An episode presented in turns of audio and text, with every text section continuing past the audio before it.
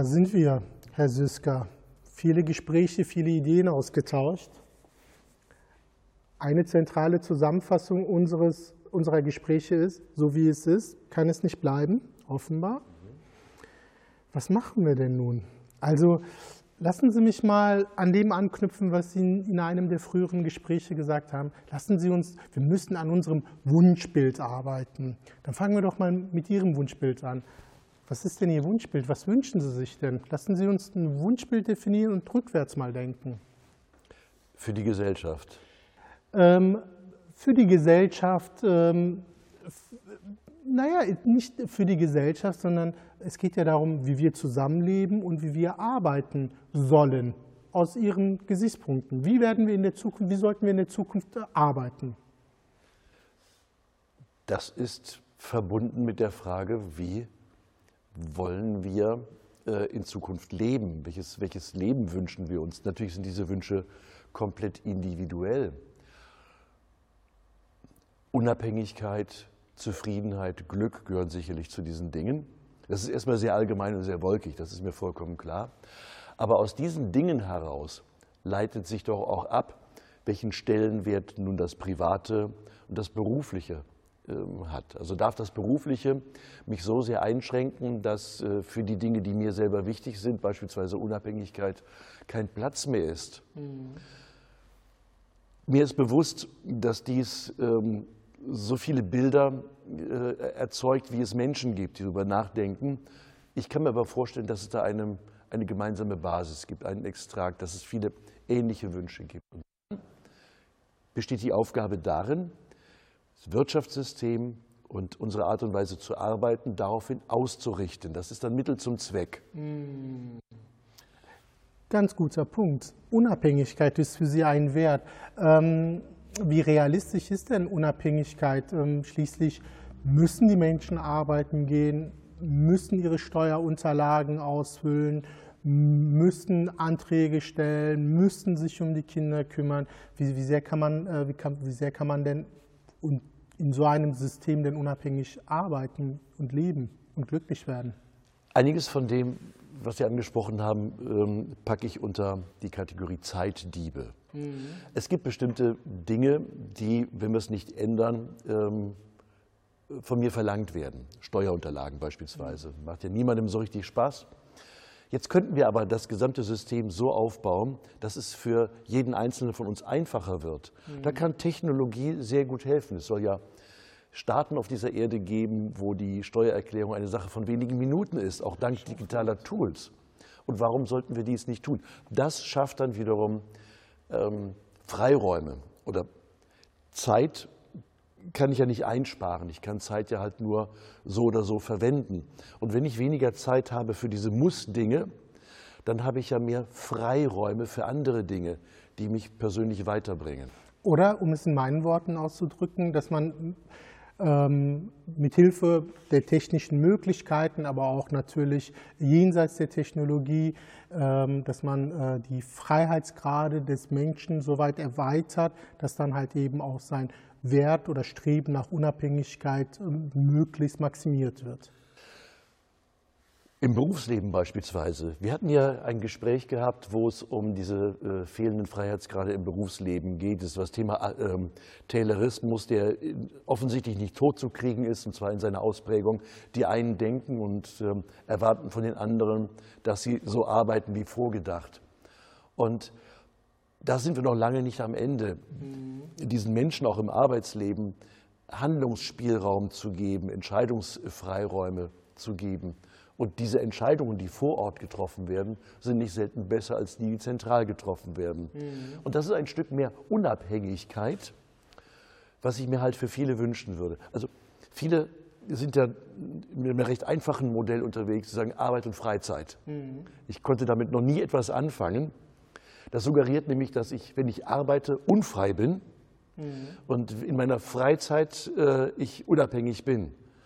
Aber wir haben ja in, meiner, in der Freizeit bestimmte Verpflichtungen, die wir, ähm, denen wir nachgehen müssen, obwohl wir das nicht wollten. Mhm. Da ist die Privatzeit, so nenne ich sie lieber, unfrei. Mhm. Und, und im, im, Beruf selber ähm, ich, ich würde mich hinterfragen, wenn ich mein, meine, meine Arbeit als komplett fremdgesteuert betrachte. Mhm. Ich bin so froh, dass mittlerweile eine Generation heranwächst, die diese Freiräume ähm, vielleicht sogar höher einschätzt als, als äh, materielles und damit die Arbeitgeber auch zwingt, diese Freiräume ähm, einzuräumen. Und dann ist Arbeit plötzlich etwas tendenziell selbst und nicht mehr fremdbestimmtes. Mhm. Das sind jetzt zwei ähm, ähm, Stränge, die ich aus, ihren, aus Ihrer Antwort entnehmen kann.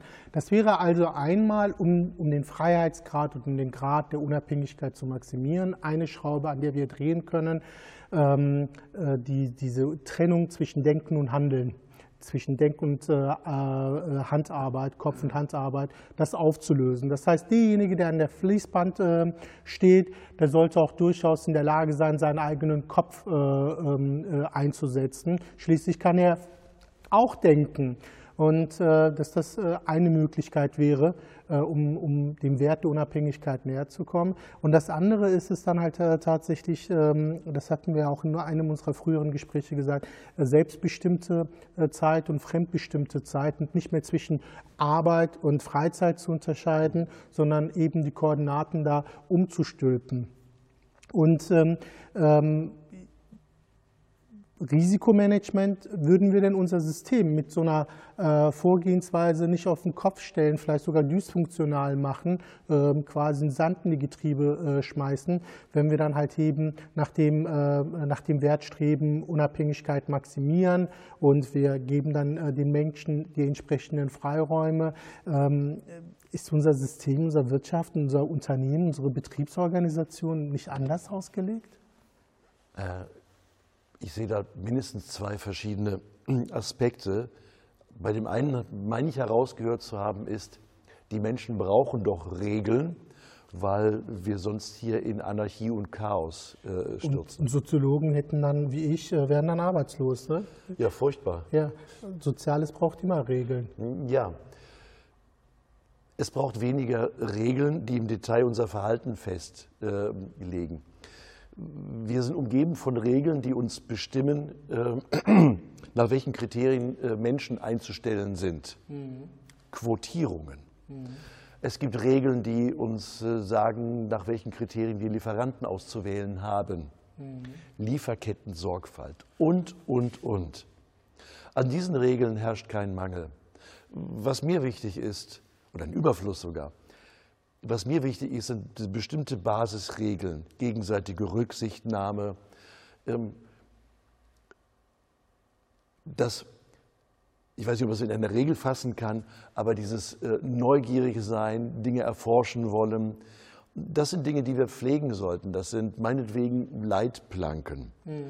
Und die wären mir viel wichtiger als, äh, als Detailregeln mit einem Straf- und Bußgeldkatalog bei Nichteinhaltung. Da bin ich als Soziologe sehr zufrieden und glücklich, äh, weil ohne gesellschaftliche Konvention ist halt ähm, Handeln innerhalb äh, der Gesellschaft schwierig. Äh, da würden wir aneinander uns stören. Das heißt also, wir müssen die Regeln, die wir jetzt haben, kritisch hinterfragen und, und diese Regeln umschreiben und neu schreiben. Mit dem Ziel, die Unabhängigkeit des Einzelnen möglichst zu maximieren. Also wir hängen jetzt in einer bestimmten Ecke fest in dem Gespräch. Ich glaube, wir müssten die Regeln gar nicht umschreiben, sondern die Regeln, die ich meine, die müssten mal wieder eingehalten und eingefordert werden. Die wären zum Beispiel, jetzt klären Sie mich mal. Gegenseitige Rücksichtnahme ah, ja. beispielsweise. Das Akzeptieren einer Regel, sei es im Straßenverkehr oder im persönlichen Umgang, auch wenn ich persönlich der Meinung bin, dass diese Regel nicht gut ist. Mhm. Erst recht nicht, wenn ich sage, diese Regel passt mir nicht in den Kram, deswegen ignoriere ich sie. Mhm. Das war vor einiger Zeit in diesem Lande undenkbar. Mhm. Heute ist das Common Sense. Was, was, hat sich denn in der Zwischenzeit geändert, dass das, äh, sich, äh, dass das nicht mehr Konsens ist? Sie sind der Soziologe, nicht ich. Jetzt haben Sie mich aber. Jetzt, äh, jetzt könnte ich hier meine, äh, mein Wissen auspacken. Bitte. Aber, ne, ja, in der Tat. Ähm, ähm, ganz ehrlich, Da sind wir Soziologen auch überfragt. Wir wundern uns ja auch. Wir haben ja jüngste Ereignisse über die Jahreswende ja gehabt, äh, wo wir auch gefragt haben, woher kommt plötzlich äh, diese Wut? Auch davor schon äh, erleben wir, wie Menschen sich schwer tun. Ähm, wir haben aber, ich glaube, wir haben in unseren ähm, bisherigen Gesprächen schon ein paar Aspekte herausgearbeitet, glaube ich, worüber wir insgesamt nachdenken sollten. Auch zum Beispiel das Thema Entfremdung des Menschen, die Anonymität aufzubauen, dieser Quartiersleben, diese Gemeinschaftsorientierung und dass man dann vielleicht ähm, dahingehend ähm, stärker sich dann halt ähm, fokussiert. Das heißt, wenn ich mal einfach auf das äh, rekurriere, was Sie vorhin gesagt haben, für Sie ist Unabhängigkeit sehr wichtig. Das heißt, damit Sie Ihre Unabhängigkeit als Individuum maximieren können, ist eine funktionsfähige und ein solidarisches Gemeinwesen erforderlich. Auch für mich persönlich eigentlich nicht. Ich habe mich von äh, Energieräubern und Zeitdieben befreit. Mhm. Da äh, habe ich nicht nach Solidarität und diesen Dingen gefragt. Ich habe einfach nur versucht, die Störgröße von außen fernzuhalten. Mhm. Und die, ähm, das, das, wünsche ich mir auch für viele, dass ihnen das gelingt, dass sie reflektieren und sagen, was hindert mich eigentlich im Arbeitsleben, in meinem privaten Umfeld, genau so zu sein, wie ich eigentlich sein möchte. Mhm. Und was behindert uns das? Was behindert uns, ähm, ähm, diese Anonymität aufzubrechen? Was, was sind denn die Störungen, die Hürden, die wir, über die wir äh, springen müssen? Ich höre immer wieder diesen Begriff der, der Anonymität oder von dem Begriff der Anonymität. Und damit kann ich jetzt erst einmal nicht viel anfangen. Mm, äh, dann lassen Sie mich mal zurückrudern. Ja. Ähm, dann ähm, würde ich doch ähm, wissen, also wir, wir haben ja in einem unserer Gespräche zur Digitalisierung festgestellt, wir, wir gucken alles von der Froschperspektive, von dem aktuellen Ist-Zustand und denken von dem Punkt aus weiter. So, und Sie haben ähm, finde ich, einen sehr, sehr äh, klugen äh, Gedanken eingebracht, dass wir uns ja ein Wunschbild äh, formulieren müssen. Und äh, auf dem Weg dorthin ähm, treten, tret, äh, treten wir dann ja auf äh, ähm, Störungen und Hindernisse. Ähm, also ich würde gerne verstehen wollen, was sind das denn für die Störungen? Also ein Teil haben wir ja schon ähm, in unserem Gespräch ja schon erarbeitet, also aufgearbeitet. Ähm, ähm, dass man den Menschen die Freiräume geben muss, also dass der, ähm, dass der nicht eingeschränkt werden darf, dass man ihm mehr vertrauen und zutrauen darf ähm, und dass äh, die Trennung von äh, Kopf- und Handarbeit aufgehoben wird und so weiter. Ähm, aber was, was sind das denn noch für Störungen, um ähm, an unser Wunschbild äh, näher zu kommen? Auf dem Weg dahin, ich glaube, die erste Störung finden wir schon bei der Erzeugung des Wunschbildes. Mhm. Ich frage mich, was ist passiert? Auf dem Weg vom Kindsein zum Erwachsenwerden. Mhm. Wenn Kinder ähm, unvoreingenommen und hemmungslos Wunschbilder malen und Fantasiewelten aufbauen, bis hin zum Erwachsenen, der dann sagt, nee, geht irgendwie nicht und wir müssen doch vernünftig bleiben. Mhm. Was um Gottes Willen ist da verloren gegangen auf dem Weg dahin? Mhm. Und diese kindliche Unbefangenheit, auch mal in, in Traumszenarien zu denken, die ist uns abhanden gekommen. Und auf dem Weg dahin, also wenn wir das Bild gemalt haben, gibt es natürlich tausend und äh, drei Hindernisse. Und oftmals sind die Hindernisse im Kopf. Dieses, ja, geht doch nicht, weil so machen wir es. Ich meine, das sind jetzt Plattitüden. Mhm. Jeder, der in Unternehmen tätig ist und da Veränderungen herbeiführen möchte, wie ich das ja auch mache, kennt dieses Argument. Ja, wenn wir das anders machen, dann ist es ja nicht mehr so, wie es jetzt ist. Und das geht doch nicht. Mhm. Na klar geht das. Mhm. Und das ist dann die, äh, meinetwegen Angst vor der eigenen Courage, diesen Schritt auch zu tun. Also erst einmal fehlende Fantasie, äh, oder ich, ich bin jetzt wertend, von irgendjemandem ausgetriebene Fantasie. Mhm. Und auf der anderen Seite dann halt ähm, mangelnde Courage, wenn denn doch ein solches Bild mal entstanden ist, ähm, auch Realität werden zu lassen. Mhm.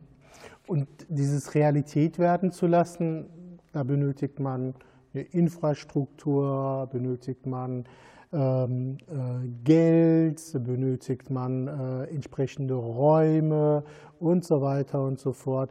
Äh, wo kriegen wir das denn her? Haben wir ja schon. Geld ist äh, ein anderes Wort für Zeit. Und, und in diesem Land nach einer groben Schätzung, basierend auf einem Forschungsprojekt, kommt meine Hypothese, mehr ist es noch nicht, dass etwa ein Drittel der Arbeit, die hierzulande geleistet wird, entweder nicht effektiv ist, also keinen Sinn hat, oder ineffizient und manchmal beides zusammen. Mhm.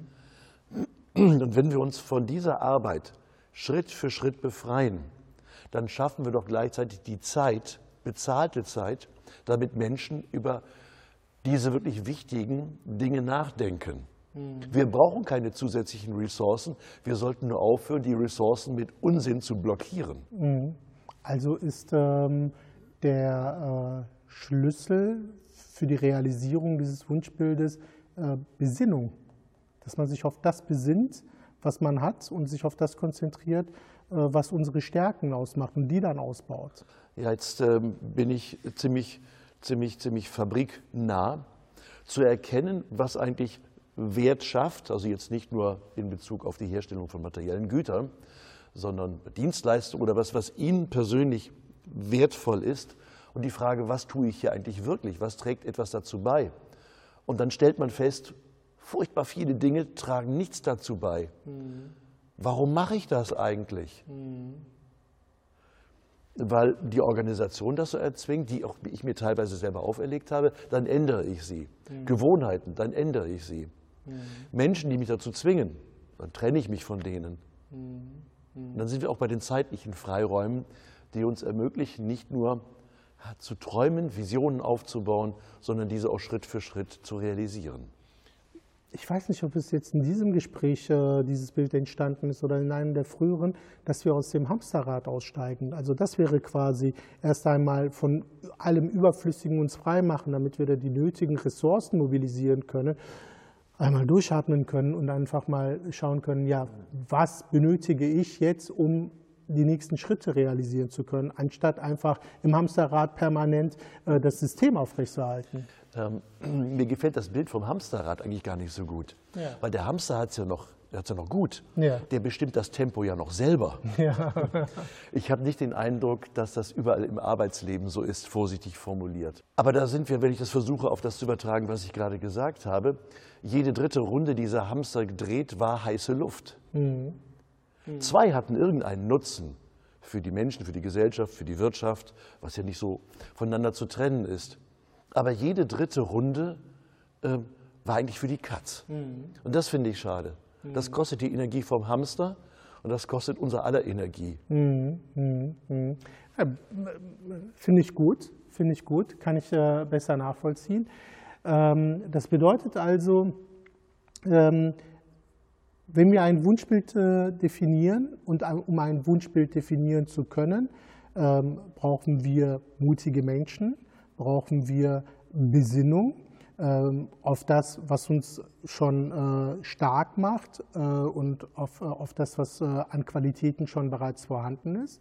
Ähm, erfordert, dass wir die nötigen Ressourcen freimachen, damit wir mal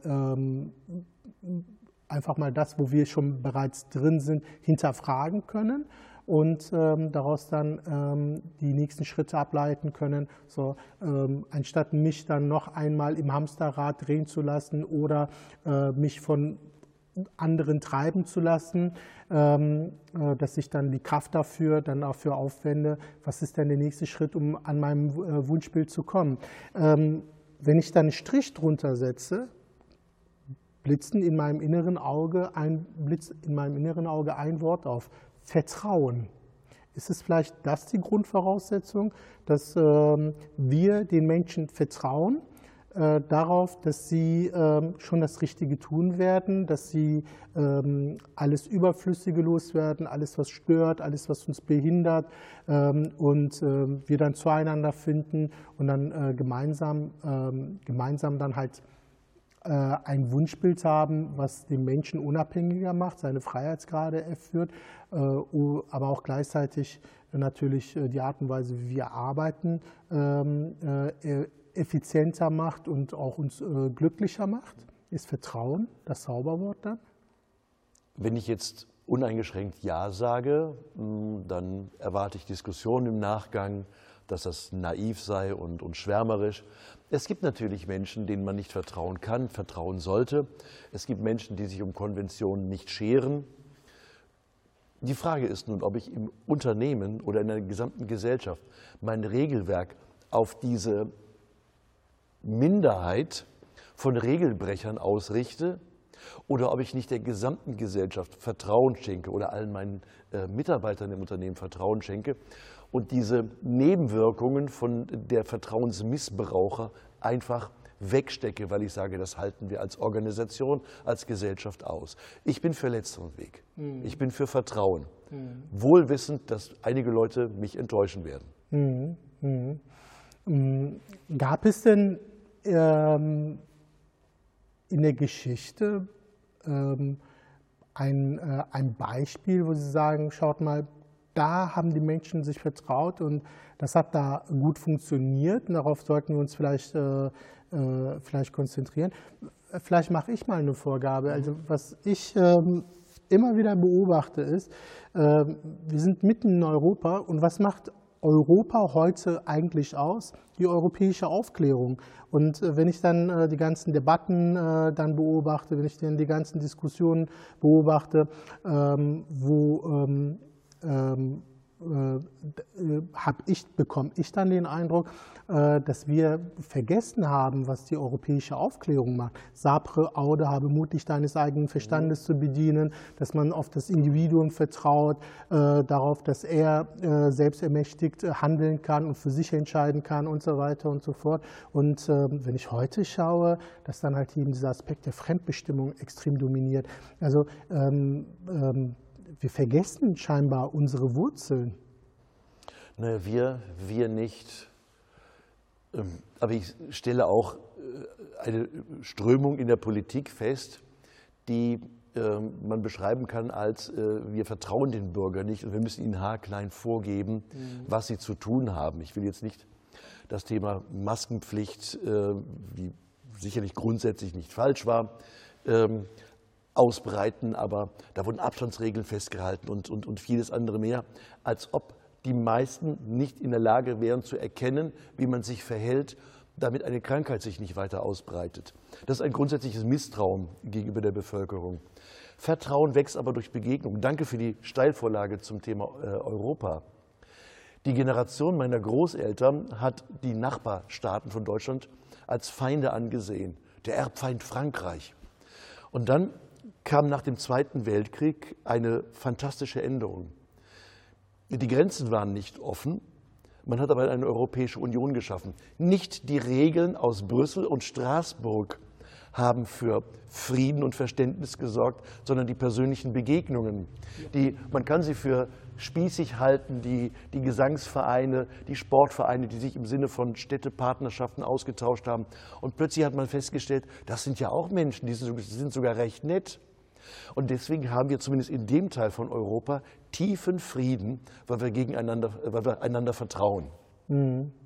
Nicht Maßregeln, sondern Vertrauen und Begegnung schaffen und Austausch fördern, damit wir an einem gemeinsamen Wunschbild arbeiten können und gemeinsam einen Weg finden können, wie wir dieses Wunschbild realisieren können. Ja, so lasse ich es gerne stehen. So bedanke ich mich ganz herzlich bei Ihnen, Herr Süska waren wirklich vier tolle Gespräche. Mal schauen, was uns die Zukunft erwartet. Ich danke auch für die Einladung, Herr Seser. Vielen herzlichen Dank.